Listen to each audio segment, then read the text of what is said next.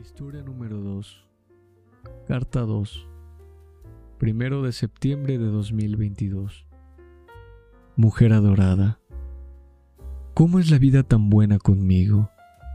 Es como si supiera que con solo verte se enciende mi alma y que al saber de ti hay un consuelo en mi corazón. Me siento un hombre afortunado, aunque aquellos días de los que te hablo se sienten tan lejanos a los de hoy. Te he visto de nuevo. Estaba sentada en la comodidad de tu sala.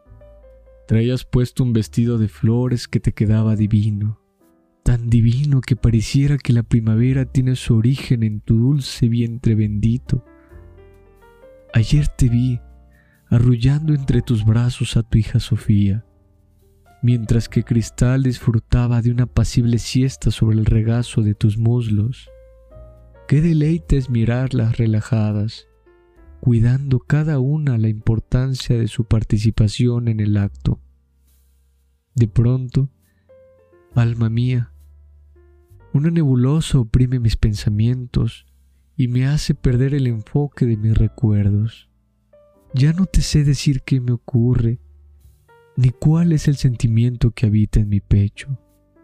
Solo sé que hubiera dado mi vida por nunca olvidar la tarde en la que llegué a la casa y te encontré disfrutando de una tarde tranquila junto a nuestras hijas.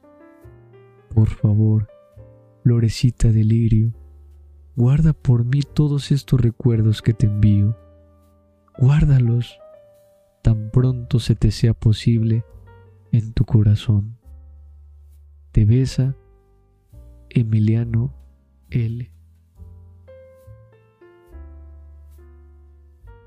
Las cartas que nunca se enviaron es un proyecto de quinta armonía lírica, bajo la voz de Carlos Quintos.